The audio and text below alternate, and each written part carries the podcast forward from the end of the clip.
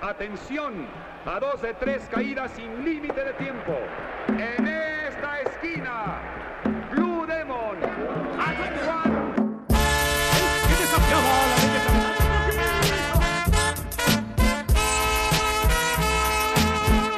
Opa, bom dia, Alex aqui, bem-vindos a mais um Terceira Caída, edição 12, estamos aqui com o Joker.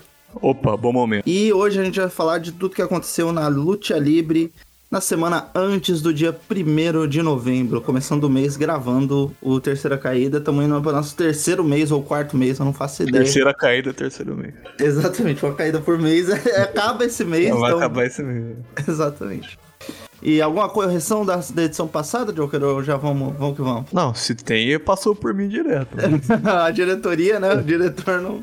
Alguma mensagem pro Ayrton enquanto ele tá pra academia? Cuidado cair a anilha no pé, hein? É, perigoso. Isso aí tem que ficar. Eu já derrubei uma vez na, Hum. na batata da perna. Eu não sei como Caralho. eu consegui fazer isso. Doeu pra caralho. Eu fiquei dias mancando depois. Eu ia te perguntar, como que você conseguiu fazer Não isso? sei, eu não sei, eu não lembro. Eu, eu tinha 15 anos. Eu não lembro, é foda.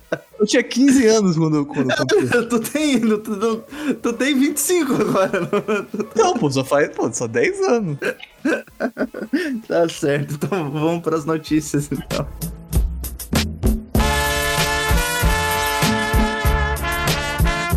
Bom, começando notícias do primeiro bloco. Triple A.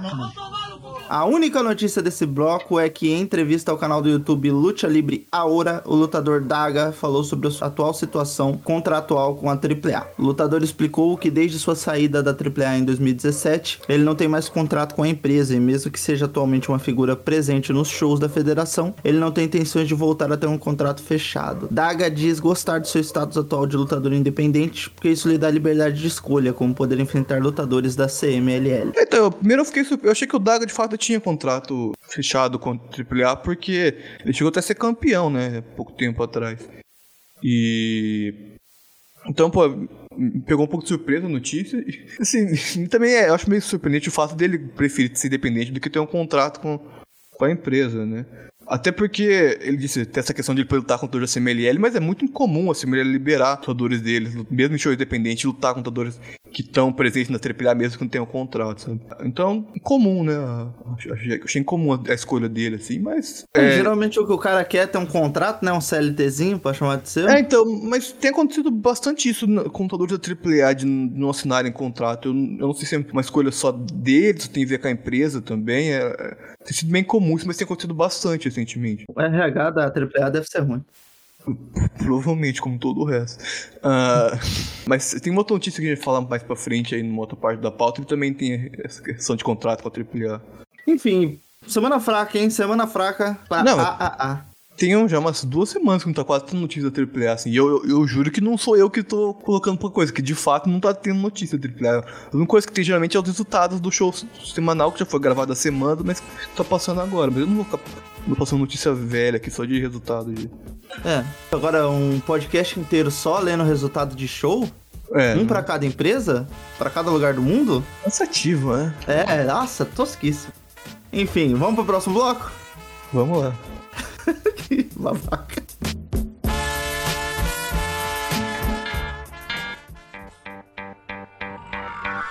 CMLL. Enfim, segundo bloco, esse aqui tem coisa, hein? Primeira notícia é que, em entrevista ao canal do YouTube Maslute, o lutador da CMLL Máscara Dourada, foi questionado se caso fizesse participações em shows da EW, quais lutadores do roster da empresa dos Estados Unidos ele gostaria de enfrentar. Máscara Dourada respondeu que teria interesse em lutar contra talentos mexicanos da empresa, como Rei Fênix, Pentagon Jr. e Commander. Pô, um Powerhouse Hobbs, não? O, Ar o Argelo, É, o Ar- o Wardlow, um Danhausen. o Jeff Jarrett, não veio. Pô, esse Campeão aí da é AAA mexicano, também, é é. mexicano. Assim, primeiro, curioso que ele falou nomes que são da AAA, né?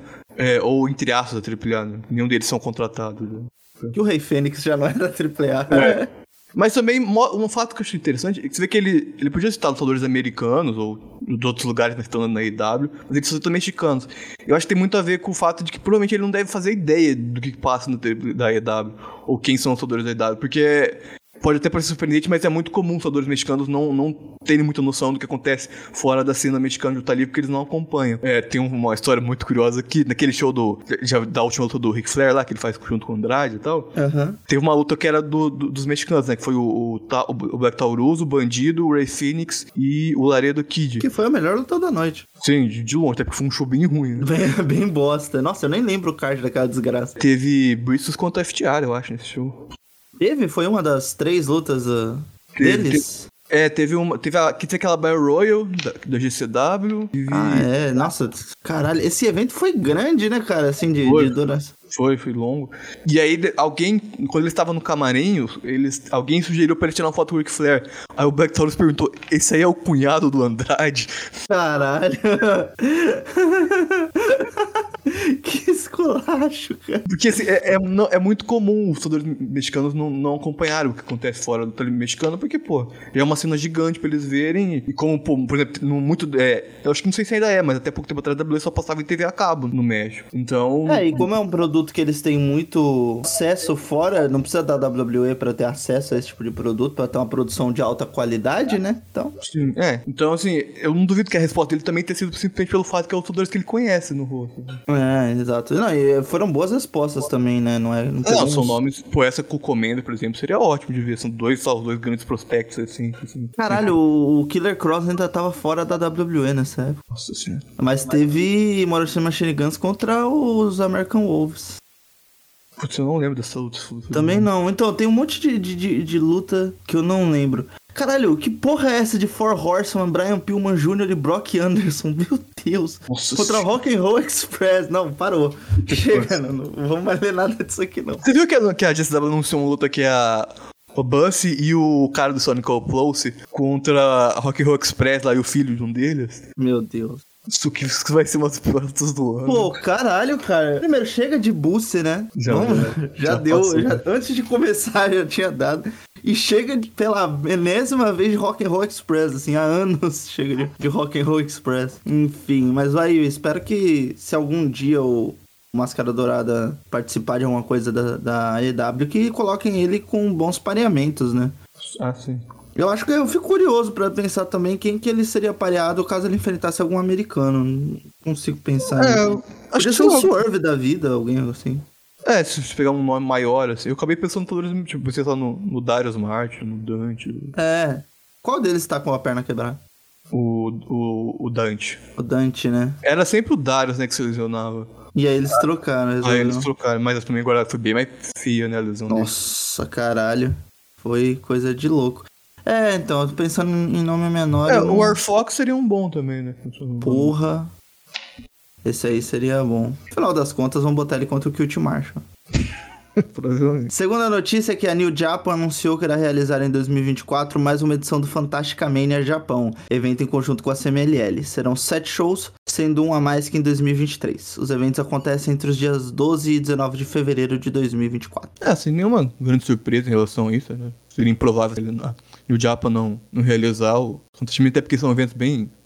dão bem certo, assim, o público japonês gosta bastante dessas reuniões entre a New Japan e a CMLL. Legal que vai ter mais uma data do que no ano anterior, porque eles tinham diminuído depois que acabou a pandemia, que voltou os eventos, eles tinham puxado um show. E agora voltou a ter um a mais. Embora eles tiraram o show que é na, naquela arena que tem a- os vitrais, tipo de igreja. Sei, muito foda. É, então os outros anos tinham nessa arena, esse ano não, não vai ter. Ah, que caído. Mas uma coisa que eu achei ruim foi porque, pô, a, a, Japan podia ter deixado a CMLL fazer um anúncio na coletiva de quarta-feira. Que eles anunciaram, acho que um dia antes ou no mesmo dia, só que foi, tipo, meio aleatório, assim, sem nenhum grande destaque. Acho que a, a CMLL conseguiu fazer um, um anúncio um pouco mais pomposo, né, pra um evento. É, um evento grande, né? É, Sete até, shows. até porque, por exemplo, a, a Heavy Pro deixou né, a CMLL anunciar a Fantástica Mina durante a coletiva. Então podia ter feito a mesma coisa, seria maior, assim, daria mais destaque, né? Porque é um evento legal, importante para as duas empresas. Terceira notícia é que a MLW começou a divulgar o card de seu próximo evento, Fightland. Incluiu uma luta com os lutadores da CMLL. Rock Romero e Bárbaro Cavernário enfrentam Máscara Dourada e Ichiban. O show acontece no dia 18 de novembro. Também na MLW foi exibido durante o show semanal da empresa um highlight do último confronto entre Rock Romero e Volador Júnior. Esse Tiban é um Itiban da CMLL ou é. Não, não, é o Ishiban da, o americano lá. que aquele luta na. DPW, os caras. Isso. É, Ele, ele, é é bom pra caralho. Sim, sim. Quando a gente tá comentando de lutadores que seriam legal vir na CMLL, da MW é um filme que eu não lembrei na hora, porque ele não tem tanto destaque na MLW, mas ele seria um, um personagem bom. Assim, acho que se, se qui- quisesse investir em alguém, assim, de mandar um lutador pra ficar uns meses lutando na CMLL pra se desenvolver, ele acho que seria um dos melhores nomes, assim, porque ele tem um estilo de luta livre também. É, não, e ele já luta muito bem, ele ia voar na, na CMLL, ele ia aprender muita coisa. E lá, parece que eles aprendem muito rápido, né? O cara que pega pra aprender mesmo e, e consegue, eles parece que evolui mais rápido lá. É, porque as acad- academias são boas, são uns lutadores muito.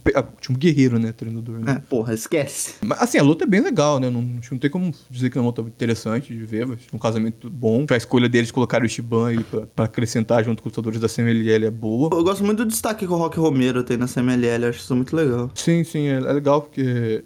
A gente até falou isso de que ele comentando que ele achava que ele nunca mais ia voltar pra CMLL, depois que ele lutou na AAA, então é legal ver que, que ele voltou e a, a CMLL tem dado bastante destaque pra ele. Então, ele é um bom lutador e acrescenta muito. É, e nos dentro. Estados Unidos ele nunca teve muito. Sim. É, acho que em nenhum lugar ele recebeu tão destaque. Porque assim, na New Japan ele até teve seus momentos ali, mas nunca passou da divisão de júniors, né?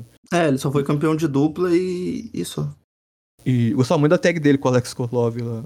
Nossa, Forever, Forever Hooligans. era muito foda. O Korlov que tá, não sei se todo, mas alguns shows da- do, do New Japan nos Estados Unidos ele tá comentando. Né? É mesmo? Eu nunca, É. eu nunca não reparei. Ele lutava pra caralho. Ele era bom demais. Ele era a tag comunista, né? É, exatamente. Era basicamente isso aí. Pô, Forever Hooligans, como não? É, Era, era, um, era um russo e um cubano. né? Mas assim, achei legal, mas é foda que, que é que a gente comentou, né? Meio, é meio que, sem, meio que sem nada assim, de grandes ganhos pra, pra, pra ser melhor, pra ser criminalidade. Inclusive, sobre essa luta, essa highlight que passou, nos, os comentaristas falaram que, pra quem tivesse interesse de ver a luta inteira, que comprasse o pay-per-view da. Da CML. Só que esse pay-per-view não tá mais à venda há meses. assim. compra lá, compra lá, galera, vai lá. Assim, quem tem interesse em luta tem que comprar o, o plano de membro lá da, da CMLL pra ver no, no YouTube. Porque não existe esse pay-per-view há muito tempo. Então, tipo, porra, pelo menos divulga o bagulho certo já. Não. E assim, é isso. Assim, eu não, eu não- é, é legal porque vai ser muito interessante. É legal ver o lutador CML lutando nos Estados Unidos, mas fora isso não tem. Na, lutando na MLW e tal, em outros, em outros cenários, mas não tem muito destaque fora isso, assim, pra, pra, pra nessa parceria, né? É, Sabe que- menos que... a CMLL consiga cooptar alguém pra lutar lá e, sei lá, um nome bom pra É, então, lá. eles queriam o Jacob Fatu, mas o Jacob Fatu não pode sair dos Estados Unidos. Por que ele não pode? Então, não sei, quando saiu a notícia da parceria, no. Ele é criminoso?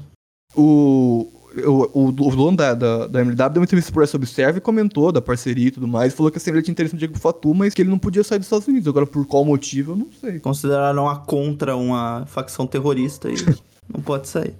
Enfim, mais alguma coisa? Quarta notícia é que o Rock Romero concedeu entrevista ao podcast da, do Wrestling Observer News, onde falou sobre a relação da CMLL e a EW. Ele explicou que foi acordado entre as duas empresas que os lutadores da CMLL podem participar de shows da EW, contanto que não tenha participação no mesmo evento de um lutador da AAA, mesmo que eles não estejam na mesma luta. Caralho. Rock também comentou que acredita que veremos mais de CMLL, AEW e New Japan juntos em 2024, gerando a especulação de um possível Forbidden Door com as três empresas juntas. É, então, essa parte da. Se os CMLs poderem estar no show da EW é meio que acontece em algumas poucas federações que conseguem ter Muncar negócio dois, das né? empresas. É, tipo, o Grupo Nacional Revolução tem lutadores das duas empresas, mas acontece isso. Tem uma federação nos Estados Unidos independente chamada Gary Lucha, que é uma federação de luta livre. Em Chicago, que até é da academia onde saiu o Gringo Louco, o Mustafa Ali. Só gente ruim, né? Só gente ruim. É, toda essa galera que tem meio influência de luta livre, que, que treinou nos Estados Unidos, é meio que saiu de lá. né? E eles também têm parceria com a Azusa. Até rolou um negócio, comecei desse mês, mês passado, é comecinho de outubro, na verdade, né? O, o final de setembro, que teve um show que era dois shows no final, na um no sábado e um domingo. E no sábado tinha o Máscara Dourada e no domingo tinha o Vikingo, né? Então acontece isso com algumas poucas federações que conseguem ter essa relação e estão meio que a estabelecer esse mesmo padrão, né? Quanto a esse possível show com a, eu até acho que possa acontecer, mas eu não, não acho que vai ser um Forbidden Door, porque eu não acho que a KW vai, vai querer colocar a CML junto num show que eles. Por conta da. Sei lá, da relação que a, que EW. Da forma que a EW enxerga no Japa, e não sei se eles não queriam CMLL junto nesse show, pela forma que já foi construído, né, o evento. A, a EW é meio protecionista, né, da New Japan. É, não, não acho que, que eles colocariam. A EW, né? O Tony Khan é protecionista. É. A EW não é, não é uma entidade Exato. pensante, entendeu? né? É o Tony Khan que fala, não, a New Japan é o meu brinquedo, eu que vou brincar com ela. Eu que vou fazer aqui, ó, vou fazer aqui, ó, Yoshihashi contra... É porque contra- aquilo, assim, né, vamos ser sinceros, eles não enxergam a- o elenco da CMLL com o mesmo, po- mesmo poder do Daniel Japa. Não, eles não acham que tá no mesmo patamar, É, assim, de então. Eles não vão querer dar, deixar no mesmo. Cara, na cabeça do Tony Khan é, o que, que eu vou botar essa índia aqui junto com a, É, é basicamente. com a New Japan? Por mais que ele fale que era fã de luta livre, os caralho, a gente sabe que o pensamento real do americano pra luta livre mexicana é isso. Até aí duvido que vai mudar no, a curto prazo. Agora, nessa sexta-feira, dia 27 do 10, a CMLL realizou a edição 2023 do GP Internacional de Amazonas. A vencedora foi a lutadora dos Estados Unidos, Tessa Blanchard. A estadunidense é a primeira estrangeira a ganhar o GP. Após o fim do evento, Tessa comentou em entrevista que gostaria de voltar ao México para ter uma chance pelo título mundial contra Stephanie Wacker. Ah, então, né? ah, primeiro que ela, ela é e não é, na verdade, a primeira estrangeira a ganhar. Porque ela é a primeira a ganhar pela equipe internacional, mas a Dice ganhou ano passado pelo, pelo time México, não nasceu no México, nasceu no Panamá. Fora isso, assim, eu não gostei muito do resultado, além de, óbvio, pelas questões, a gente já sabe da terça, mas eu achei que a forma que foi construída a luta, o final da luta, foi, eu achei estranho. Ainda que a luta em si foi muito boa, muito boa mesmo. Foi o melhor GP nacional de Amazonas que teve. Recomendo muito que assista, a luta foi foi incrível, assim, 50 minutos de luta. O combate foi bem legal, mas eu não gostei muito do resultado, porque, primeiro, a Tessa foi construída a luta inteira como uma. A, a pessoa tá muito, mais, muito forte na luta. Tanto que tem uma hora que ela e a Dark Side se confrontam. Cara, faltou o Dark Side tirar uma arma e dar um tiro no peito dela pra tentar eliminar. Foi o Defend, né? Defend Tessa Blanchard. É, tipo, a, a Dark Side deu acho que uns três finishers seguidos na, na Tessa e ela, ela tentava pinar e não conseguia eliminar. Ah, e aí o, o final foi a, a Tessa, foi um negócio até meio surpreendente, que sobrou a Tessa e a Stephanie Wacker do mesmo lado. E aí elas se enfrentam. É, a forma- pra explicar pro pessoal, elas estavam no mesmo time. Isso, né? A, Stephanie é chilena. Isso. E, e na, a ciber, a, os Cybernetics, mesmo que, que, um, que sobra saltador de uma equipe, no final tem que ter só um vencedor. É, só, É. só um homem sai sempre. Isso. E aí sobrou as duas e acabou e a Tessa acaba vencendo. Só que assim, a, for- a forma que foi construída a luta, com essa te- com a Tessa com esse personagem for, muito forte, meio e rudo ali, seria muito mais interessante a Stephanie vencer, até pelo, pelo status que a Stephanie tem dentro do rosto, né? Ela é campeã de dois cinturões, é o principal nome. Ah, a gente vai falar, comentar depois que ela vai ter uma luta bem importante fora da, da CMLL em breve. Então, a forma como foi construída a luta seria muito melhor, a meu, meu ver, a Stephanie vencer do que a Tessa, que é uma lutadora que tá fazendo as primeiras lutas dela na CMLL agora. É, a, Ainda- a menos que eles tenham planos pra Tessa no futuro, não faz sentido nenhum, né? É, eu, acho que de fato ela vai ter essa chance pelo título contra, contra a Stephanie Vaca, mas eu, eu, eu acho espero que ela não vença. Pela, pela, pela- Ah, assim, se, ela, se a Stephanie retém contra ela depois de tudo isso, é um bom, né? É um, é um bom build pra um, um futuro enfrentamento. Eu acho meio cagado você usar um, um negócio que nem o GP pra fazer um build pra uma luta pelo título. Sim. Mas. Assim, se ela. Agora, se ela acaba ganhando da, da Stephanie Vaca e vira campeã e os caralho, aí fodeu, né? Aí vira campeã de mil dias aí, Tessa Blanchard. né? É, não sei justamente. Eu, eu acho que ela não venceria, mas. Mas assim, eu acho que ela de fato vai começar a aparecer mais vezes. Acho que talvez ela, ela comece a ter um papel tipo que o Rock Romero tem, assim, que, que tipo, lá, uma vez a cada dois meses vem fazer algumas lutas e tudo mais. Sim, sim. Ah, mas então, agora sobre. Agora, então, assim, eu não gostei muito do resultado. O público mexicano odiou ter sobrado duas estrangeiras no final. Você Tanto disse que a Tessa também não lutou muito bem, né? Então, é, eu não achei que ela estava lutando bem. Eu senti ela bem enferrujada na luta, assim. é, não, chegou, não, não chegou a atrapalhar a luta, sabe? O desempenho, mas eu não senti por exemplo, que ela foi de, uma- teve uma participação tão, tão brilhante assim, na luta, assim. tipo. É, e a Tessa lutava muito bem, né? Sim, Isso é, é. legal. Então eu senti ela bem, bem enferrujadinha, assim, durante a luta e tal. Mas como eu disse, não chegou a atrapalhar. Nenhum lutador chegou a atrapalhar, mesmo, mesmo a Sumi Sakai, que... Que, Que favor, horrível! é. Apesar que, porra, eu fiquei com dó da Renaís, porque teve uma hora que teve um embate entre as duas, que coitada da Renaís sofreu pra conseguir tirar Cara, alguma coisa dela. É, Sumi Sakai tem que acabar. O programa vai- tem que acabar, tipo do, do B9? Tem é, então, mas ela, ela vai se aposentar agora, né? Graças a Deus. É, tanto que a, a Semelha até deu um, entregou uma placa pra ela de homenagem. Eu achei engraçado porque ela nunca tinha lutado no Semelha até o começo do ano. Não entendi por que. É, não, agora é. Tanta consideração. assim. Pô, a placa pra Sumi Sakai tinha que ser pare, né? E, mas aí sobre o, o resto do elenco, algumas coisas. Eu achei que a. A Johnny Robb foi uma, uma participação surpreendente. Eu sabia que ela era uma boa lutadora, mas eu fiquei surpreso que deram bastante espaço pra ela. Eu achei que ela seria uma das primeiras eliminadas, como geralmente acontece com lutadores mais novos, tipo como foi o Adrian Quest no, no, no GP masculino que teve. Ah, mas não, ela foi uma das últimas. fina- ela- acho que ela foi a. Do time internacional, acho que ela foi. a- depois da Testa Stephanie, ela foi a última eliminada. É, então ela durou bastante. Ah, o surpreendente até que foi a Makoto, foi a primeira. É, Caralho. Acho que todo mundo lutou muito bem. Gostaria que a Mei Suruga tivesse durado mais na luta, tanto Ô, porque já era a segunda participação dela e ela, ela vinha comentando que tava muito feliz de estar mais uma vez no México, gostaria até de ficar um tempo maior lutando. a, a Marcela deu um tá ligado na Tessa? Não, a Marcela não, não lutou, né? Ah, tava Ela não lesionada. lutou? Não, Ah, tava- é é verdade. Puta, que bosta. Verdade. Não, ah, a Tessa tomou um golpe, mas quem apanhou de novo foi a Mei Suruga. Caralho, mas a Dark Solita bateu um tiro de meta nela que foi sacanagem. Do time México, achei que as veteranas todos foram bem. Mesmo a Amapola, né, que já, já tá um pouco mais fora de forma, já, já não tá mais tanto, tem tanto ritmo assim. E a gente É. teve a Andrômeda, né? É, então a gente teve Andrômeda que teve um momento legal, embora ela teve um bot que ela quase se machucou feio na outra. Foi um bot, assim. Mas tá, que, aquele golpe que ela faz, que ela salta pra fora do meio da segunda corda e gira. O Black Taurus também usa esse golpe. Sei, Que é um, é um pela segunda corda. sei. Ah, ela acabou enroscando a perna a, cor- a corda não. Ela bateu na corda e caiu, caiu meio feio pra fora, mas acabou não sendo nada sério. Mas fora isso, ela lutou muito bem também, teve seus momentos de destaque ali. Ah, as outras meninas um pouco mais novas também muito bem. A gostei muito da participação da Skad na luta. ah, ela, é, ela é powerhouse, né? Um estilo de lutadora. É, poucos lutadores no México são powerhouse. Então foi- foi bem legal a participação dela. A Era também foi muito bem. E as veteranas todas foram ótimas, né? Não, não tem nenhuma crítica. Cara, a, a Dark Slita tava com uma roupa muito bonita nessa luta. Vale, vale destacar. Ela. Era uma roupa meio. Que as todas as mexicanas sempre vão com uma roupa meio inspirada em, na bandeira do México e tudo mais. Sim. É, tirando a Amapola, que gol foda foi com a ringueira normal, né? tá, era só mais um dia de trabalho pra É. uma porra. mas aí a Dark Slita foi com uma referência ao México, mas em vez de ser uma referência tipo, as cores da bandeira, ela foi com a roupa de mariachi, né? Caralho, que da hora. tava, tava muito bonita a roupa dela. Saudades do bandido mariachi. Sim, sim, pô. A ringueira clássica. Né?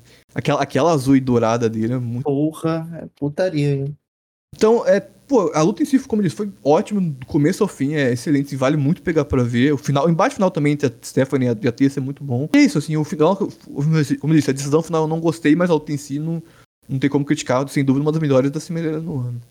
Porra. Aí, vou esperar pegar pra ver aí. Eu não consegui ver, mas assim que der, vou ver também. Porque tava, tava prometendo muito esse GP. Então, que bom que ele, ele entregou. Próxima notícia é que no sábado, dia 28 do 10, a New Japan realizou o evento Fight Spirit Unleashed nos Estados Unidos. O show contou com duas lutadoras da CMLL. A primeira luta foi Stephanie Wacker e Zilxis contra Ladiaro Tita e Johnny Robb. Após a luta, Stephanie Wacker desafiou Mayu Iwatani, uma luta valendo o título IWGP Women's Championship. E a segunda luta é Atlantis, Atlantis Jr., Místico e Hiroshi Tanahashi, derrotando Rock Romero, Soberano Jr., Tiger Mask e Adrian Quest. A participação do Soberano Jr. na luta elimina a possibilidade de uma maior gravidade na lesão que ele sofreu no show da CMLL no dia 20 de outubro, que a gente tinha falado aqui semana passada, ou retrasado. No dia seguinte, a New Japan confirmou que o próximo show nos Estados Unidos, em 10 de novembro, Stephanie Wacker irá enfrentar Mayu Iwatani pelo título IWGP Women's Championship e o Místico enfrentará o TGP. O último guerreiro também está confirmado pro show, então é certeza de showzão.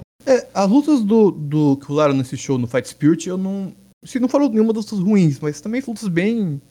qualquer coisa, assim, não, nada demais. Assim, não, você não são lutas que vai você pegar só pra ver elas no show. Eu não vi o show inteiro ainda, então não sei o que aconteceu nos outros lutas do evento, né? Mas essas eu não sei, não foram lutas normais, ah, nada de muito especial. É, A- eu as- também não peguei pra ver esse show ainda.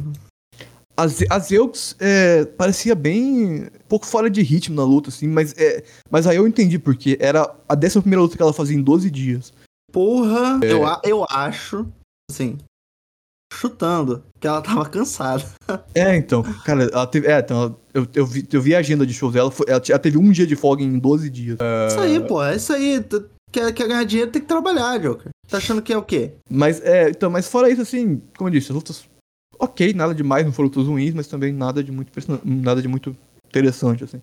Ah, mas pra mim foi, foi ótimo saber que o Soberano tá bem, que ele, a lesão dele não foi séria. Ah, porque a gente, como a gente comentou no passado, ele é um lutador importante agora no, no CMLL, ele é um dos grandes prospectos aí que vem pra tomar conta da casa. E, e só lutas anunciadas aí, olha, dessa vez o meu você acertou, né? É, gatinho. Pô, sem dúvida, vai ser, cara, incrível da Stephanie contra a Mayu. Não teria como esperar nada diferente disso. Vai ser um ótimo casamento. Até por conta disso que eu achava que a Stephanie também merecia vencer o, o GP nacional, por conta dessa luta aí, que, que é luta de destaque e tudo mais. Por conta desse destaque, a, que a Stephanie tá ganhando cada vez mais, não só na ali mais fora. A Mitch contra a TP vai ser muito divertido de ver, sem dúvida. É um casamento legal e tem que ver qual vai ser o do último guerreiro, né? Mas depende de qual for, é. Eu só espero que não manda essas lutas. essas te- Tem man, tag quê. De velho, né? É. Com- Pô, eu queria muito ver ele contra o Ed Kingston, que é o campeão. Seria uma luta do caralho. Seria muito foda. Caralho, imagina eles trocando o socão. É, então, seria muito foda. Eu, eu até acho que. A gente até comentou nisso quando anunciou as lutas da, do Fight Spirit, que, a New- que eu acho que a New Japan usa meio mal o elenco da, da Sim, quando dos shows. E eu, eu não entendo por que eles não botam mais os contra-lutadores mais relevantes do, do roster da, da New Japan, tipo o Ed Kingston mesmo. Pô, o Ed Kingston adora luta livre, é, vê a luta dele com o Commander que ele fez na EW. O, o Ed Kingston foi treinado na academia da Chicago, todo mundo lá tem, até que tem um referente de luta livre. E o Ed Kingston tem uma puta base, e foi legal Todo mundo lá era forçado, inclusive, a ter É. referência. Senão O- o Joaquim Bush batia em você. O Ed Kingston gosta da luta livre, você vê na luta dele com o Commander que ele pode fazer um negócio que, que, é, que, ele, que ele é bom, mas que a gente até não lembrando muito, que ele tem uma puta base, né? Sim. E, e essa luta com o Commander dá pra ver bastante isso. Ele podia ter, ter mais lutas com lutadores mexicanos na, nesses shows da New Japan, com a CML, que tem a participação do CMLL, porque acho que funcionaria bem. Tipo, o próprio Máscara Dourada seria um lutador muito bom pra ver ele É enfrentando. verdade. o Não, Ed lutinha ali, ó, lutinha. Já que eles gostam de fazer luta aleatória por título, bota pra É. lutar pelo título ali. Mas Então- é, caralho, é, eles usam bem mal mesmo, né? Eles tão- não tem muita criatividade. É, agora, assim, essa, se não sei se ele vai contra o Mayu, o TDP contra o Místico, são lutas mais interessantes, né? Ainda que Místico contra o TDP não seja uma luta de. Ah, a luta Grande. da casa, praticamente. né? É, porque o TDP já lutou com o Místico esse ano mesmo, né? É. Na CMLL já, mas é interessante. Vamos ver o que vão fazer com o time guerreiro, né? Acho que tem, ba- tem bastante coisa que você pode ser explorada, mas eu não sei se, se vão explorar. É, mas uma coisa que eu não sinto do, do- da New Japan referente à luta livre mexicana é que eles não olham de cima pra baixo, como às Ah, sim, é, não, isso, isso na é luta livre americana. É, não, não, isso não, não é igual nem de longe. É, Isso é, isso é uma coisa boa. Enfim. Agora, a sétima notícia, a CMLL realizou na segunda-feira, dia 30 do 10, o evento Lucha Femenil de Naciones, na Arena Puebla. Além de nomes do roster principal, o evento contou com nove jovens talentos que fazem parte do novo projeto de expansão do elenco feminino da empresa. O show serviu como uma formatura, entre aspas, para as lutadoras que estão há um tempo treinando na arena com o lutador veterano e treinador da CMLL, Pegasus. Ele inclusive concedeu uma entrevista antes do espetáculo para o jornal El Sol de Puebla, onde comentou espera que esse evento seja o trampolim para que elas consigam aspirar posições cada vez maiores dentro da empresa. Ele também acreditou o ex-lutador e atual administrador da Arena Puebla, Benjamin Mar, pela identidade, pela ideia do projeto com as jovens lutadoras. Então, é bem legal isso. ah, coloquei mais pelo, pelo destaque mesmo, do que ter muito o que comentar, mas show, a gente tinha comentado que talvez esse show ia acontecer semana passada, porque não tava ainda. A Similar não tinha confirmado, mas rolou mesmo. Então teve dois shows 100% femininos aí no- na última semana. E interessante ter essas novas lutadoras aí que, que estrearam. Que estrearam não, porque algumas delas até tinham lutado, mas que agora terminaram o seu processo ali de inicial de Formação, treinamento. né? É. E, e, de fato que aconteça isso que o Pegasus falou, que elas tenham mais destaque aqui no futuro, estejam lutando até no, no, no roster principal, porque o pouco que eu vi delas parecem lutadoras muito boas, assim, embora ainda né, muito, muito novas. Muito cru, né, ainda, É. mas é muito legal. É um projeto muito legal. E esse negócio de ter evento só de mulher, pô, dois numa semana é do caralho. Sim. Tá maluco. Agora É que a EW vai ter, né, o Rampage só de mulheres agora. Eu acho que foi o Legioneiros que postou que semana teve 52 mulheres lutaram na CMLL. Caralho, mano. É, é coisa pra caralho. Acho, É, que, gente. acho que não teve assim um ano na EW. Não tem 52 mulheres na EW.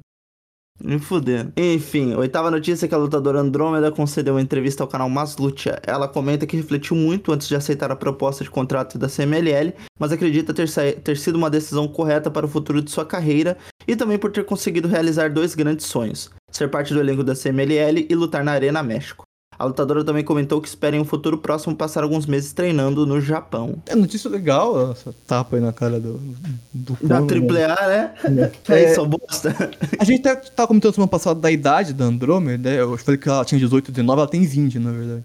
E ela comenta, eu acho que nessa entrevista mesmo ela comenta que ela começou a treinar com 10, então Ai, já tem que 10 pariu. anos aí, ah, de treinamento.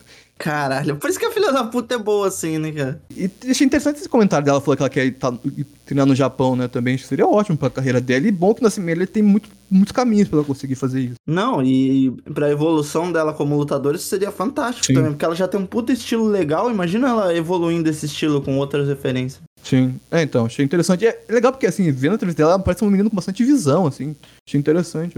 Pô, só dela ter saído da AAA porque ela queria fazer essas coisas e já, já meteu isso, cara. É, então, é, achei legal, assim, a Andrômeda é uma, uma lutadora que eu acho que eu pelo menos vejo muito potencial, assim, acho que ela tem tudo pra, pra ser um dos grandes nomes da CMLL no futuro. Ah, é provável que vai. Pô, com 20 anos ela tá assim, ela tem aí pelo menos uns 30 a mais de carreira, no mínimo. É, poxa, com um mês ela já estreou na Arena México, né?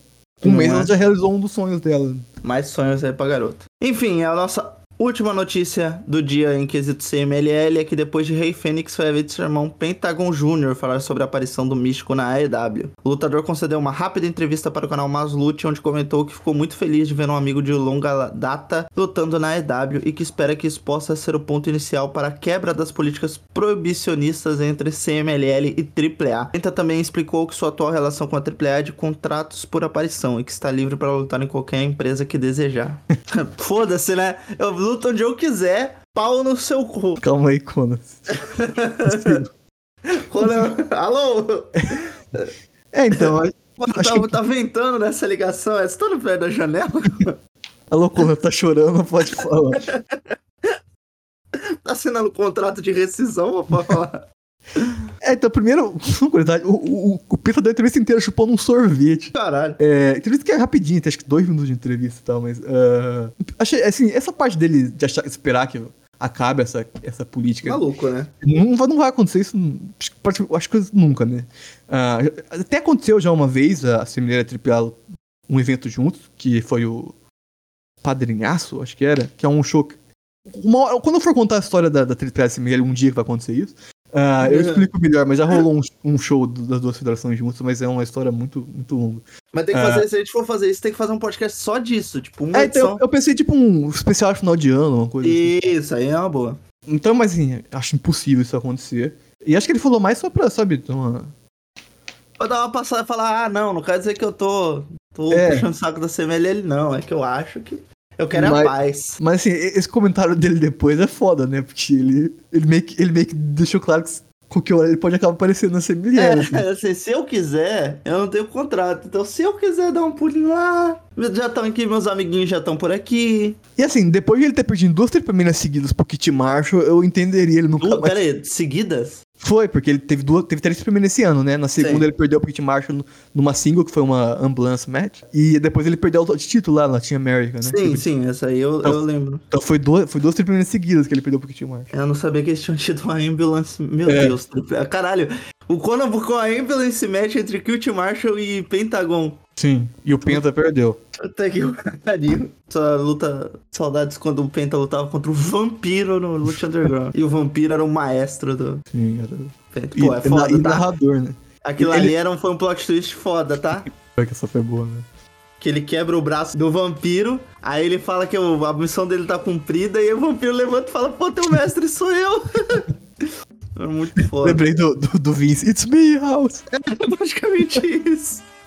É, enfim, é, algum outro comentário sobre essa notícia? Não, é só isso. Então a gente acaba a parte da CMLL agora, vamos pro último bloco.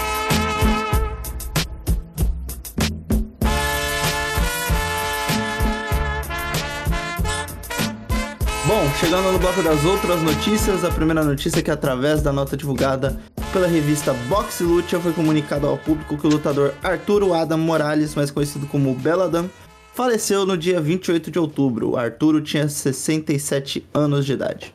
É, fica aqui nosso sentimento, né, pela perda do Arturo. Ele não é um lutador tão conhecido assim, tô falando que foi difícil até achar informações lutas dele e tal, mas ele foi um cara que começou na década de 70, ele lutou até 2007, e ele é um dos pioneiros do estilo exótico, né, então outra até hum. interessante sobre isso é que ele também foi provavelmente o primeiro, ou um dos primeiros lutadores exóticos a lutar de máscara, porque não era muito comum, né, os lutadores exóticos. Até hoje é muito difícil ver exótico lutando de máscara. É, eu nem sabia que tinha exótico que lutava de máscara, é. real.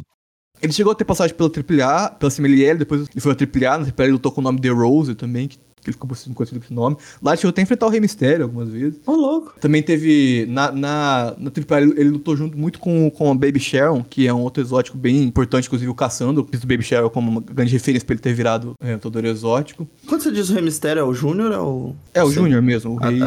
O Rei, o rei, rei, rei. Isso. Depois disso, ele, ele lutou mais um tempo, até 2007, lutou muito independente, depois da passagem pela AAA. Teve muito luta de apostas, ele, grande referência da carreira dele, lutou muito de apostas, venceu algumas, perdia outras e tal. Mas, então, eu não consigo contar muitas informações dele fora isso, assim, ele era um bom lutador, lutas que eu vi. Tem uma entrevista bem longa dele, de quase três horas, pra um canal chamado Lucha Got, um canal muito bom de entrevistas com, lutadores mexicanos. Eu ainda não consegui ver, porque eu, eu descobri a entrevista só ontem, e é uma entrevista longa, não, ainda não tive tempo, mas vou deixar o link aí também pra quem tiver interesse, fica aqui nossa, nossa homenagem. Nossas condolências Isso. É. Enfim, a segunda notícia é que a Big Lucha realizou um evento no sábado, dia 21 do 10. Na luta principal do show, El Potro de Ouro derrotou o Black Andromeda para continuar como campeão principal da Big Lucha. Após a partida, Flamita e outros membros do Black Generation se juntaram a Andromeda para atacar Potro. O ataque ficou marcado pelo retorno do lutador Axion Jackson, que voltou a fazer parte da facção liderada por Flamita. Vale lembrar que Jackson abandonou a Big Lucha em fevereiro desse ano. É, Action Jackson, que também é conhecido como ex-namorado da Rhea Ripley. Ah, é? Caralho. Inclusive, ele começou a lutar, acredito, por conta dela, porque quando eles começaram a namorar, ele não era lutador ainda. E aí ela viciou ele na arte da lutinha. É, Ele começou lutando nos Estados Unidos, depois ele foi pro México treinando na Big Lucha. né? Ele saiu no começo do ano, como fala na notícia, né? Ele saiu junto com o Elemental. Na época eles falaram que iam se dedicar pra, pra, pra outros lugares da cena independente, tudo mais, tinha outros projetos juntos. No fim, o Elemental assinou com a CMLL, né? Agora recentemente. E ele ficou meio de xereca. tinha, tinha uns outros projetos. O projeto do Elemental era CMLL.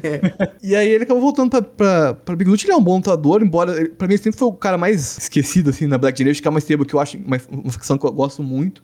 Inclusive, pra mim, podia, assim, ele podia estudar com todos, né? Assinaram com o Elemental e o Tani, que eram da Black Generation. Queria muito ver o Bendito na CML, que é meu favorito. Né? Fora o Flamito, obviamente, né? Que já tá num outro nível, mas dos mais novos da Black Generation, ele era o que eu mais gostava. Mas, assim, é, é uma boa adição de volta pro, pro e o da, da, CMLL da, da Big Lucha, que perdeu alguns nomes importantes recentemente. Então, ficou, foi, foi legal o retorno dele. E a luta, inclusive, do Poto contra o Black Andorma é uma luta bem interessante. Vale a pena pegar pra assistir. Tá completa no YouTube, no canal da, da Big Lucha. Aí é coisa linda. Falou luta completa no YouTube e já ganhou. Enfim, a terceira notícia é que o Grupo Nacio- Internacional Revolução realizou na segunda-feira, dia 23 do 10, uma coletiva de imprensa para divulgar o card do evento El Castillo del Terror, show em comemoração ao Dia de los Muertos e um dos principais do ano realizado pela empresa. O card do evento é Primeira luta é Keira contra a Lady Maravilha contra Diosa Quetzal contra Mari Caporal contra Lolita. Segunda luta é Cérebro Negro e Cérebro Negro Júnior contra Mr. Léo e Leon Dourado, valendo o título de duplas internacional. Terceira luta é Hellboy contra Hijo de Lupus contra Noisy Boy contra Toxin contra Aramis, valendo o título mexicano da Internacional Revolução.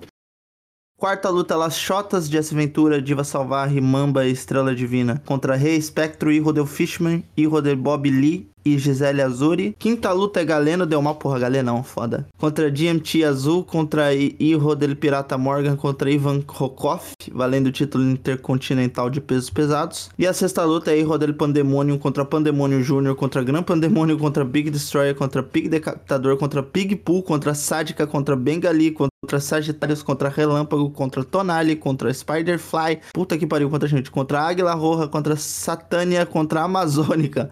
Luta de jaula. Onde todos os lutadores apostam sua máscara.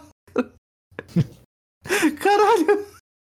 Não, Peraí, é, gente, quantas pessoas são? são. 1, 2, 3, 4, 5, 6, 7, São 8, 9, 10, 11, 12, 13, 14, 15. É, 20 pra caralho. É, então, esse que é o problema dessas lutas de jaula, porque é, é muita gente e acaba ficando uma puta confusão. Até os primeiros começam a sair, fica muito difícil entender Não. o que tá acontecendo. E assim, na última luta que você reclamou disso, tinha 6. então.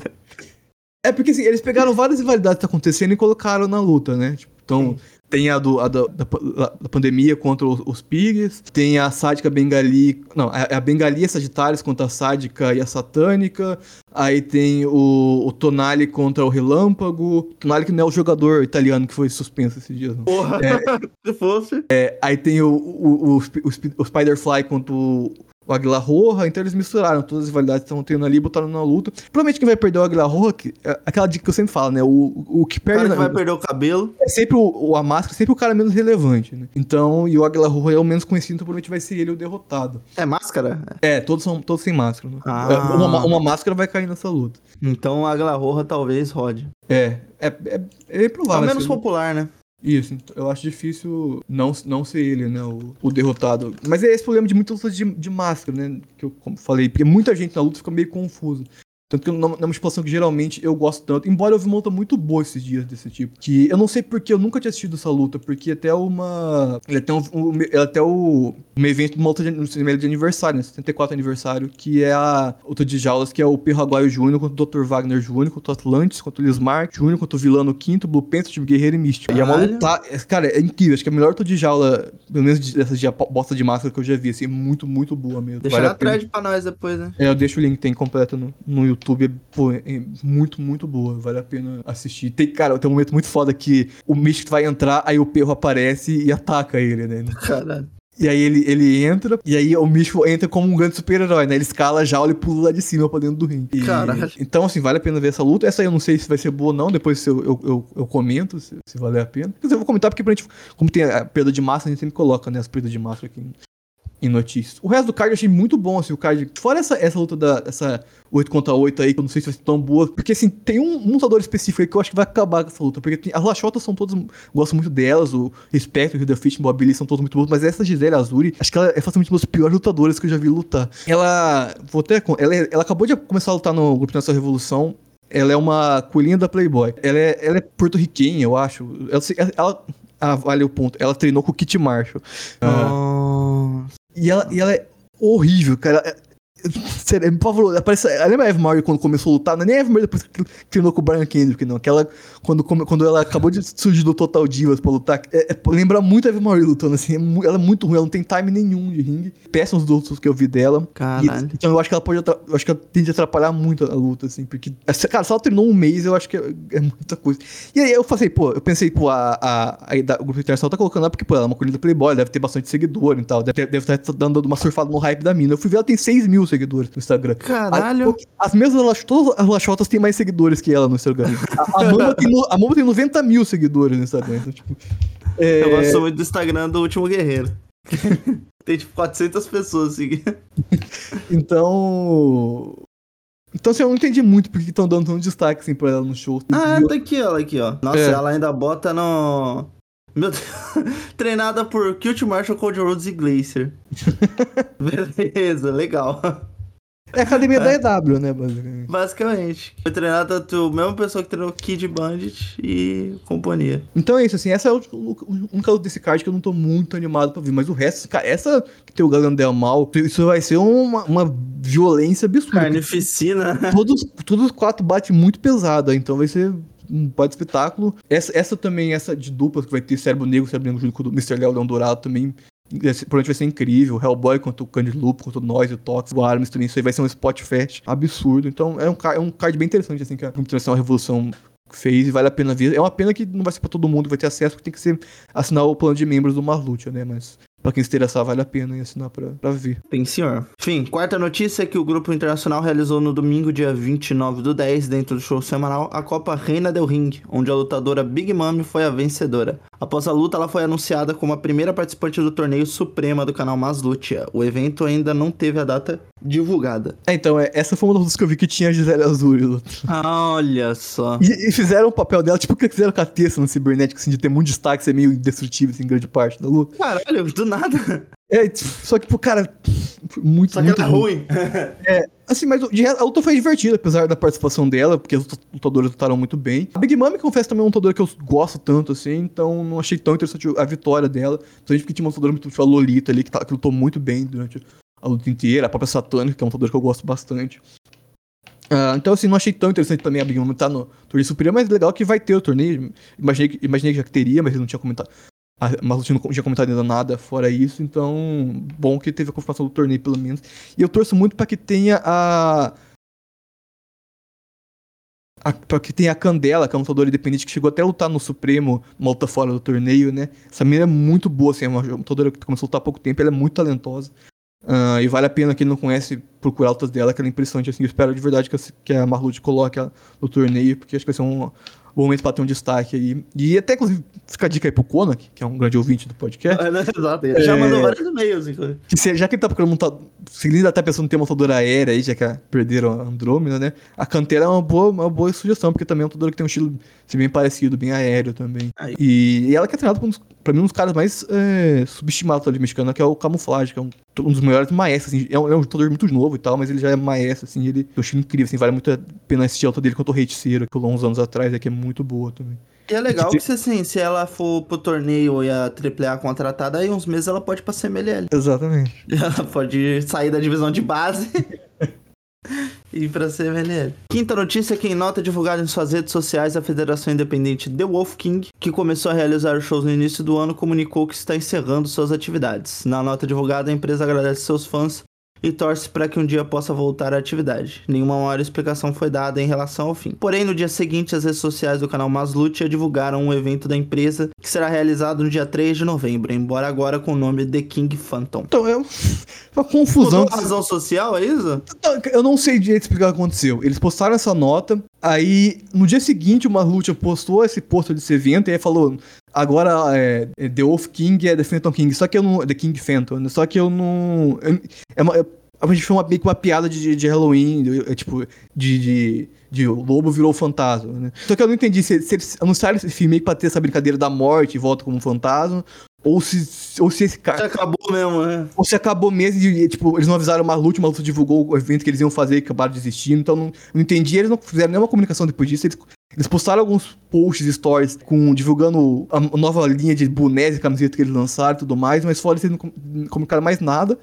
Bom, pelo menos o show tá próximo, então se acontecer, dá pra gente até falar na, na próxima uhum. edição, que já é sexta-feira, né? O, o, evento. Então vamos ficar com a guarda aí. Eu não entendi muito. É um negócio que acontece muito no México de federações que começam a aparecer já com muito hype, como foi a The Wolf King acabarem sumindo do nada, porque geralmente os caras dão um passo muito maior que a perna. Claramente era o que tava acontecendo na o King, porque, tipo, ele. Cara, não teve um card deles que não tinha menos de 50 pessoas ah, lutando nos shows. Era Caralho. muita gente no, no. É, você vê, cara, uns, uns cards muito lotados, assim, não tem uma single, não tem uma, uma tag, é só 3 contra 3, 4 contra 4, 6 contra 6, assim, só uns. Só coisa de maluco. São uns cards enormes com muita gente, assim, que com certeza gastaram um dinheiro pra contratar toda essa galera, porque também não era lutadores independentes pequenos, né? Tipo, era lutador AAA e tudo mais no show. Então, eu acho que eles, um pode, posso explicar o possível fim é que eles deram um passo muito maior da que a perna e eles não, tá, não conseguiram administrar, né? O, que estavam em mão. Acontece, né? Acontece nas melhores famílias. Mas se for só uma piada de Halloween, os caras esqueceram de, de, de errar o timing, né? É, então não foi que não foi um timing muito legal. Foi muito bem, bem feito. Meu. Enfim, a sexta notícia é que na quinta-feira, dia 16 do 10, foi exibido no Festival Internacional de Cinema de Morelia o filme Eu Halcon, Sede de Vingança. O filme é uma ficção em homenagem ao lendário lutador El Halcon e tenta emular os clássicos filmes mexicanos que traziam lutadores como protagonistas.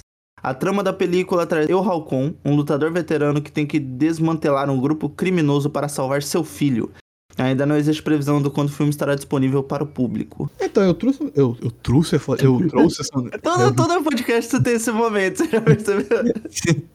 Eu, eu, trouxe a notícia mais pra. que eu achei interessante. Porque, pô, é como tá no é, é muito incomum, né, a gente ver. Há muito tempo não tem mais esses filmes de lutadores com protagonistas que. Não tipo sabe, o filme do Cassandra, uma biografia, ou a, a série do Blue Demon, né? Mas um filme mesmo de ficção, igual tinha os do El Santo e tudo mais. Né? Os últimos filmes desse tipo foi no começo dos anos 90, a gente não, não tem mais filmes desse tipo, então eu achei interessante por conta disso, mas embora não seja o próprio Alcon fazendo. Até porque ele é um senhor de 70 anos. Né? não, não. não, não Inclusive, pra quem, pra quem gosta desse tipo de história, tem algumas histórias do Hellboy que são com luteadores e tal. Sim. Tem acho que duas ou três histórias e são, muito boas, desenhadas pelo Richard Corbin. É, o Tineblas Jr. lançou. O Tineblas Jr. acho que lançou um HQ que são também inspirados nesse estilo assim, de filme. E tem os filmes do Assanto quase todos você acha no YouTube completo pra assistir. Que a gente Sim, pra que, pra ah, Até vale o. Alguém o assista e mande pra gente o review. Ah, até vale o Santo contra as Múmias, esse filme é bem, bem legal, assim, de ver. Tem o, tem o Mil Máscaras e o Blue Demon também ajudando ele no filme. Tem o Santo de terno, tem, é, máscara, que é muito pica.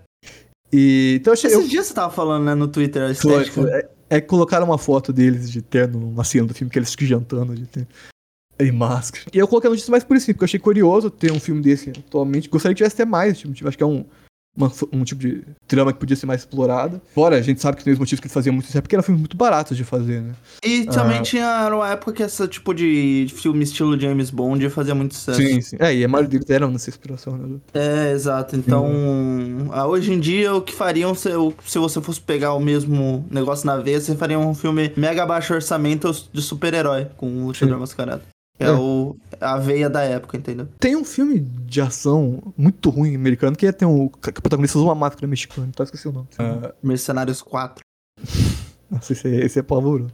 Uh, mas então, fica curioso. Eu não. Como disse, como tá na notícia, não sabe quanto filme vai ser da, da linha dos festivais, vai ser liberado pro público geral assistir. Mas uh, se, se, se eu conseguir ter acesso depois, eu posso até fazer análise aqui. Quando, não, quando aí você manda pra mim, a gente vai assistir junto de mão dada comendo pipoca, e aí a gente avisa aqui. Enfim, a sétima notícia é que a Noah realizou no sábado, dia 28 do 10, um filme. Não, mentira. o evento Demolition Stage. A dupla mexicana Alpha Wolf e Dragon Bane derrotaram Tadaski e Io Rei para continuarem como campeões júnior de duplas. Já o Hijo do Dr. Wagner Jr. perdeu a luta de defesa do título de HC Nacional para o lutador Jack Morris. Extreme Tiger também lutou no evento. É, as lutas foram legais, o Extreme Tiger realmente foi uma luta menos relevante, né? Foi uma luta de, de acho que 10 contra 10 e tal. Foi divertido também. O Spotfestzinho ali interessante. Ah, agora as, as duas títulos foram ótimas lutas. Pô, o Afof e o Dragon Bane é impressionante que esses caras lutam, assim. Eles são, na minha opinião, uma das melhores duplas, e não do México, geral, assim. Tô... Não, eles são muito foda, cara. A dinâmica deles é muito legal. Sim, é, tem, eles têm a mesma dinâmica do, do Lucha Bros, né? Que é um rudo e um técnico fazendo dupla. Assim, os, ambos casos são irmãos, né? Inclusive. Mas tem um parrudão. Quem que é o parrudão deles? É o Alpha Wolf. É muito foda, cara. É porque no Lucha Bros nenhum deles é mais. Tipo, beleza, o Penta ele é um pouquinho mais fortinho. Mas não é grandão, sabe? Sim. Tanque. O, pô, o Alpha Wolf ele é pá! E ele, curioso porque eles são muito novos, né? O, o Dragon Bane tem acho que 23 e o Alpha Wolf tem 24. Então... Que bosta, eu tenho 25. Que bosta. Então. Uh, fica interessante por isso que eles têm uma carreira ainda muito grande, com muitas revelações atuais, né? Máscara Dourada, o Soberano. E a gente, Joe? Que a gente o Viking, tem o, o Bandido. tudo, tudo com muito. O Bandido é o mais, mais velho, tem 28. Ah, um é. idoso, né? Um idoso. Filha da Esse, puta. E, então, e, vale muito a pena pela essa luta, foi bem divertido de assistir. Uh, e sobre até, comentei do Lucha Bros, eu queria muito ver o ao Fufu Dragon Bane quanto o Lucha Bros seria uma outra impressionante de assistir. E até acho que, pô, tanto a CMZ quanto o AAA tá vacilando de talvez não contratarem eles. A, a AAA, principalmente porque eles estão no lado da AAA, assim, né? Dos eventos que eles participam e tudo mais. Ah, seria acho que uma adição muito boa pro, pro elenco do AAA. Que... Quando eu tô ocupado. É, tá ocupado gravando um podcast falando no boss. Falando. é... A gente tá ocupado, pô, tu não pode criticar. pô, faço o que eu diga, mas não faço o que eu faço agora. Palhaçada. Mas é foda, é, falta uma atenção, né, desse cara. Porque não é uma decisão muito difícil de tomar também. Não, não, pô. Tipo, os caras estão com um destaque legal, eles lutam absurdamente bem. E se o Conan liga tanto para as coisas que se dizem público americano e anda, andando com essa galera da, da AEW, Twitter e os caralho, pô, eles têm esse hype, então, sei lá. É, eles estão sempre viralizando por causa daquele golpe que eles dão, que o, que o Afop lança o Dragon Bane na casa do caralho pra foder. É, exato. Eu fiz e... que ele é o Mike Awesome, né? E, e, pô, inclusive, eu acho muito foda que o visual deles é muito legal, né? Do Alpha Dragon Bane, a máscara, a roupa que eles usam, o estilo deles, assim, acho. Ah, de né, é muito bom, é muito bom. Eles, eles, eles são muito. Eles são um personagem muito pronto, assim, pra estar tá dando voos mais altos. Assim. É... Voos mais altos? É. Ah. E sobre a do, do Dr. Wagner Jr., é, e Roder Dr. Wagner. É porque o nome é gigantesco. Perto foi o Galeno que pegou um nome diferente. Não é exato, ele só falou, falou caralho, eu não vou, ser, não vou ter um nome de cavalo. Que apesar que, assim, é um nome diferente, mas tem a ver, né? Porque o Galeno Del Mal é o apelido do Dr. Wagner. Ah. É, Dr. Wagner é o Galeno Del Mal. O que, que quer dizer Galeno? Putz, eu não vou saber dizer. Aí é foda, hein? Volta, volta, Cadê o especialista? Galeno, vamos ver. Translate. Ah, é Doutor do Mal. Ah! Médico pode ser escrito como médico, médico ou Galeno. É. Doutor. Mas sobre a luta, foi muito boa. É, o Jack Morton é um bom lutador também. É, gosto bastante, acho ele um bom atleta. Óbvio que seria legal que o Dr. Wagner continuasse com o título, mas acho que o reinado dele foi bom o suficiente. Foi o maior reinado de um campeão com, o cinturão. Ele ficou quase um ano. Foi um reinado bom o suficiente, assim, valeu o tempo. Acho que perdeu talvez na hora certa, assim. Espero que agora a Noah coloque ele em papéis mais importantes, né? Gostaria de ver ele disputando o título principal. Sim, porra. Ele é foda, né, cara? Ele é Sim, muito foda. É, os dois, né? Os dois filhos são, são incríveis, assim, honram muito, né? O legado, né? É uma, família, é uma família do caralho. E, e, pô, eles de dupla também é muito bom ver os dois estando juntos. Porque são dois caras grandão, né? É, o Galeno é outro também, né? Que é muito novo, acho que ele tem 23, 24. Filha da puta. Não quero, chega de lutador jovem, quero só velho agora. Só lutadores velhos. Enfim, a última notícia do dia é que a Federação Independente Lucha Riot começou a divulgar o card para seu próximo evento que será realizado no dia 9 de dezembro. Entre as lutas do card, destaca Eric Ortiz contra o lutador da EW Bandido. Com esse anúncio, pode-se esperar que esteja próximo o retorno aos rings do ex-campeão da Ring of Honor, que está lesionado desde junho desse ano. É, o Bandido era para ter retornado agora no final de começo de outubro, né? Caralho, eu nem lembrava que o Bandido tinha ganhado o título da Ring of Honor. Foi, foi campeão. Ficou... E da, PWG ao mesmo tempo. É, exato. É, ele ficou. Quando a Ring of Honor saiu, ele era campeão, né? Quando ela sumiu. É.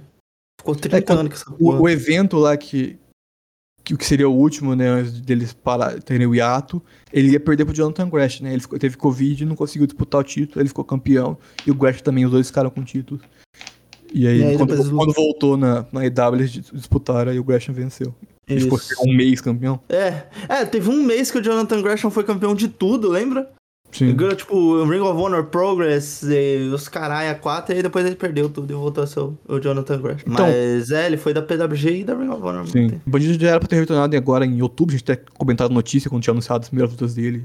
Que até ele lutar na federação lá do, do Fênix e do Penta, e lutar na The Crash, aí no, quando a lesão teve que. O, o- os médicos não liberaram ele pra, pra voltar a lutar, e agora vai voltar aparentemente em dezembro, espero que seja isso mesmo. O Bandido é um lutador importante no México e tal, e esse ano foi um ano que ele não teve, conseguiu ter tanto destaque quanto ano passado, por exemplo, muito por conta da lesão que tirou praticamente metade do ano dele. Né? Deu pra ver pela última eleição que você adora a volta de um bandido, né? Ah, e essa luta dele contra o Eric Ortiz vai ser incrível. O Ortiz é um ótimo lutador aí, que, não, que outro cara que também deveria ter mais destaque na cena mexicana, porque ele luta muito bem. E que também que sempre fica meio relegado a algumas federações dependentes, só que eu acho uma pena. É, eu, por, por exemplo, não, não faço ideia de quem seja. É, ele tem um estilo muito técnico, assim, um pouco, No primeiro momento eu achei que você ia falar, é, porque você é burro. um pouco puxado pro meio maestro, meio um coisa meio. Eles, que eles chamam de estilo japonês no México. Sei, sei. Boa definição estilo japonês. Só isso? só isso. Então vamos pras efemérides da semana. Há 60 anos, Eu Santo derrotou o Espanto 1 em uma luta de apostas de máscaras. É, a gente chegou a comentar nisso, eu não lembro se foi onde a gente tava nessa carreira do El Santo ou naquele do episódio sobre a história do CMLL. Mas Ah, essa, essa luta, essa rivalidade do El Santo, quanto é a primeira que ele tá como técnico, né? Porque o El Santo era rudo, aí ele fazia trio com o Espanto primeiro e o segundo, e aí depois de uma luta que eles perdem, o- os dois Espantos atacam o El Santo, e aí ele faz o turn e vira técnico. E aí o Santo do Mal vira o Santo do Bem. E aí ele tem. O primeiro santo tem uma luta de apostas contra o Espanto 2, que até no show de 30 anos do CMLL, ele ganha essa luta. No- na primeira noite, na segunda noite, quem ganha é o, o Espanto tem uma luta contra o Rubem Juarez, que era um dos pais técnicos da época, luta de apostas de massa contra cabelo. Ah, depois, o- um, é, um mês depois, Aí tem um enfrentamento entre o El Santo e o Espanto, que o, que o, El Santo acaba ganhando. Esse luta é interessante porque, apesar do Espanto ter perdido a luta, ele saiu muito Gungeon, além de estar enfrentando o El Santo e tudo mais. Porque, ainda que o El Santo antes era rudo, ele sempre teve essa imagem do. Sabe, do lutador que não se, que não se diminui para outro adversário, tipo assim, não, não, não joga baixo. Sei, É, ele- suja. É, e, aí- e, o, e o Espanto era só o contrário, né? Eram caras que, pô, sangrentos e tudo mais, rasava a massa dos adversários. E nessa luta, o El Santo acaba se diminuindo ao, ao El Santo e ao Espanto, e, e os dois viram uma luta muito sangrenta e tudo mais. Então o, o Espanto sai com essa moral de que fez o El Santo perder a classe, sabe? Olha só, que filha da puta. E tanto que depois disso ele se torna um dos principais rudos da empresa por conta dessa, dessa rivalidade. E é uma outra curiosidade que é legal que, que depois no show em 89, o, o Erro Del Santo tira a máscara do Espanto Júnior. Caralho. Então a gente teve duas gerações aí se enfrentando. Por Eu, eu aposta. gosto do erro Del Santo, ele é Ele é lutador. E ele é igual o pai, é muito igual, assim. É, ele- até o físico é. É. É bizarro. Não, não que seja surpreendente, né? Um filho ser parecido com o pai. né? É, mas assim. Mas é muito assim, tão parecido. parecido. É. Enfim, há 40 anos, Ringo Mendonça derrotou o Satânico para se tornar campeão mundial meio pesado. É, o Ring Mendoza, pô, um grande lenda do livre mexicano, maestro. Aí ele começou a carreira, ele começou a treinar na década de 70 60 com o Diablo Velasco, um treinador lendário do luta livre mexicano e treinador muito tempo da CMLL. Ele é um cara conhecido muito, não, o Ringo como referência técnica no luta livre. Ah, ele começou a carreira fazendo muito dos com os dois irmãos dele, né, o, o Fred Mendonça e o Cachorro Mendonça. E aí em 74 ele ganhou o primeiro título dele mundial, que era o mundial meio médio, que é o que ele vai ganhar várias vezes na carreira. Ele é conhecido meio como o no- a referência do, do peso médio, assim, sabe? Porque ele ganhou muitos títulos de peso médio, tanto na CMLL, ganhou título da NWA também, ganhou título na OWA, que era a grande rival, entre aspas, da, CMLL antes da AAA existir. No começo dos anos 90 ele já começa a virar treinador, ele treina muita gente até hoje. Ele, ele provavelmente foi o único lutador que passou por todas as academias da CMLL, assim, treinando. Treinou na Guadalajara, na, na, na- Cidade do México, Jalisco, Puebla, passou por todos os lugares como treinador. Aí ele, ele, começou, ele treinou, ele lutou até o fi- comecei até 2011, mas já no começo de 2000 já, ele começa a aparecer cada vez menos assim, no show do CMLL e ele ganha cada vez mais esse papel de treinador que ele tem até hoje, assim, é um nome importante como treinador, né? Na CMLL treinou vários nomes aí do atuais do elenco. E, última efeméride, há 30 anos faleceu o lutador Ouro. É, pô, essa sempre uma, uma efeméride muito triste. Eu já tinha Ah, até contado um pouco da história dele aqui, se não me engano. É, na- no segundo episódio, quando a gente comenta sobre. Um vídeo mandou a pergunta qual era o- os melhores, os maiores lutadores que eu considerava. ah, eu comentei do Ouro entre os melhores, assim, porque o Ouro era impressionante. É, o Ouro, ele começa. Uh, ele é filho de um lutador de uma tag clássica aí, que é o, o, Cavale, o Cavaleira, que não é o Max Cavaleira. Ou, Nem o Igor Cavaleira. O Cavaleira, mas eram os Gran Cavaleiras. E, e ele foi um dos, dos membros da, da tag. E quando ele era bem novo, já ele queria começar a treinar, e o pai dele mandou ele e o irmão pra treinar na academia CMLL com o Diabo Velasco, que foi o mesmo que treinou o Ringo Mendonça bem antes. Olha aí. Só que esse negócio de ligar todas as efemérides, hein? Tá ficando maluco com essa porra. Aí, é, eles estreiam em 90, os dois irmãos, como metálico, junto com outro jovem lutador da, da, academia, que era o Platino. Eles faziam trios, eles falavam que ele era irmão, mas o Platino não era irmão de fato dele. Né? E o Tu já ganha bastante, muitos destaques assim, de começo, porque eles tinham um estilo muito diferente, muito aéreo, muito moderno e tudo mais. Principalmente o Ouro, que era só o grande high fire do, do momento, assim, no México. Cara, ele fazia umas paradas, né? Eu é, vi você compartilhou um negócio outro dia, cara, que coisa bonita. É, ele era o hi-fi esse do momento do televisão mexicano. E fazia isso em, tipo... 90. Exato. Então, assim, isso impressionou muito, assim, todo mundo pelo, pelo estilo que ele tinha.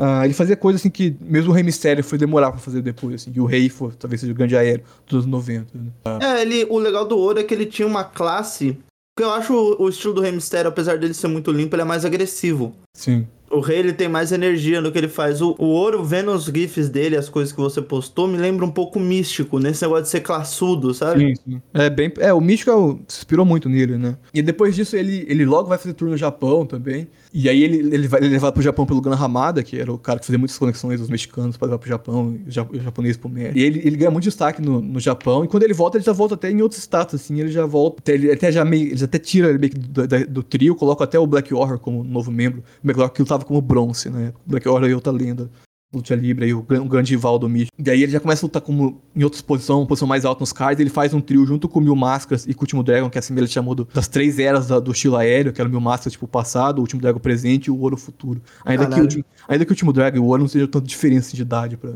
pra serem épocas meio diferentes. Né? Não é? E depois ele tem uma rivalidade muito interessante com o Mano Negra, que era um, um rudo, assim, veterano já, e eles colocam até o Mano Negra porque ele, eles queriam um rudo que tivesse, que garantisse muito que ele pudesse fazer as bases perfeitas, o ouro ali na, aos golpes, porque ele já tinha tido algumas lesões menores, eles estavam com medo dele ser uma lesão maior. É uma coisa interessante do Ouro é que ele, ele era um cara que era muito apaixonado por luta livre no geral, tanto que comentava que ele comprava fitas de shows do Japão, dos Estados Unidos, do, da Inglaterra pra assistir, pra poder ver ideias de golpes que ele podia pegar que ele via em outras lutas. Né? Ele era um cara muito aficionado, assim, pra, aprender mais, estudar muito. Tanto que é, falam que ele, que ele assistiu shows inteiros, assim, também que ele tava participando, pra poder ver o que o lutador estava fazendo, pra, ter, pra ver o que ele podia evoluir no estilo dele, também pra poder sempre garantir que o golpe dele ia ser o mais foda, assim, do show, né? Ver que os caras estavam em qualquer nível, os caras estavam tentando entregar mais ainda. Dizem que ele, ele, era um cara tão perfeccionista que ele ficava puto, assim, quando ele fazia melhor do show.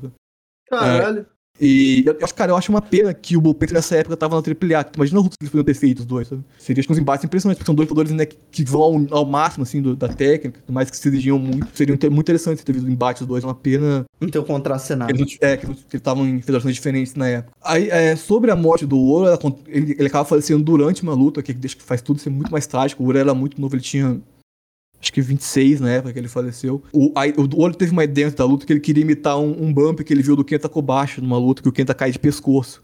Puta contra, contra, é, contra o ringue, assim. Aí ele, ele, ele misa esse golpe, só que a queda é, é muito feia. Ele até continua lutando, mas ele, ele, ele, chega, ele, chega, a lutar depois que ele sai do ringue, ele acaba desmaiando. E aí, é, e a cena é muito triste, assim, tem, dá pra assistir, assistir a luta no YouTube, mas eu não recomendo que ninguém veja, porque é muito pesada. Ah, até porque tem é, o irmão dele vai, vai, é, vai ali ver como que ele tá, e é muito desesperador esse irmão dele pedindo pra ele não dormir e tudo mais, enquanto ele tá desacordado já. Ele acaba falecendo antes de chegar no, na ambulância, então ele falece ali dentro da arena ainda. Então, assim, é, uma, é muito, muito muito chocante. É, até tem um. Até tem uma coisa assim que faz tudo ficar muito mais pesado, que na semana seguinte o vampiro acaba desmaiando durante uma luta também. Caralho. E todo mundo se fica muito chocado quando vê o vampiro, porque parece pô, a mesma tragédia repetida uma semana depois, sabe? E com tudo ainda muito recente. E a perda do ouro, assim, foi gigantesca pelo Talib, tanto por ser um cara muito novo. O Ouro provavelmente era pra ser o grande lutador dos anos 90 da série, sabe? Ele, era, ele podia ter sido místico uma, uma década antes. Ou ter sido o cara que teria batido de frente com o Mistério nos anos 90, nessa questão da técnica e tudo mais. E também, obviamente, pela forma que o Ouro morreu, né? Um lutador que morre no ringue sempre é um negócio muito pesado. Não, é terrível. E ainda mais, tipo, um bump meio que planejado, né? Que dá errado. É. Então, assim, foi um momento muito triste pra, pra história da luta mexicana. É, foi provavelmente a primeira vez que a AAA quebrou a regra, assim, de não falar do MLL, sabe? Porque eles, eles homenagearam o Ouro durante um show por conta, é, depois da morte dele. o, o irmão do Ouro nunca. O irmão do Ouro até assume o nome do Ouro depois. Ele vira Ouro 2 pra homenagear o irmão, só que a carreira dele nunca mais deslanchou depois disso. Ele nunca mais conseguiu ter muito tempo lutando. Ele lutava um tempo, parava, assim, muito por conta né, do, do trauma, da perda do Pô, irmão. imagina, cara, que desgraça. Tu perdeu teu irmão no, no meio do ringue, cara. É, é terrível, né? E. Mas assim, pra não terminar só em notícias, em coisas tristes, uma coisa legal que aconteceu muito tempo depois. O Antônio Pena, que era dono da AAA, ele, ele achava incrível, ele achou incrível quando os metálicos apareceram. Ele acho que chegou até a tentar contratar eles, mas não conseguiu. Então ele criou uma outra stable que era uma, meio que uma cópia do, do- dos metálicos, que era o Las Gemas del Ring. Se, se, o- se o- se os metálicos eram os metais, Eles metais eles são as pedras, né? E aí, e um dos membros das Gemas Del Ring era o Brilhante, que é pai do, do, do Andrade. E tanto que o Andrade, quando começa a carreira, começa lutando com o Brilhante Júnior, né? Sim.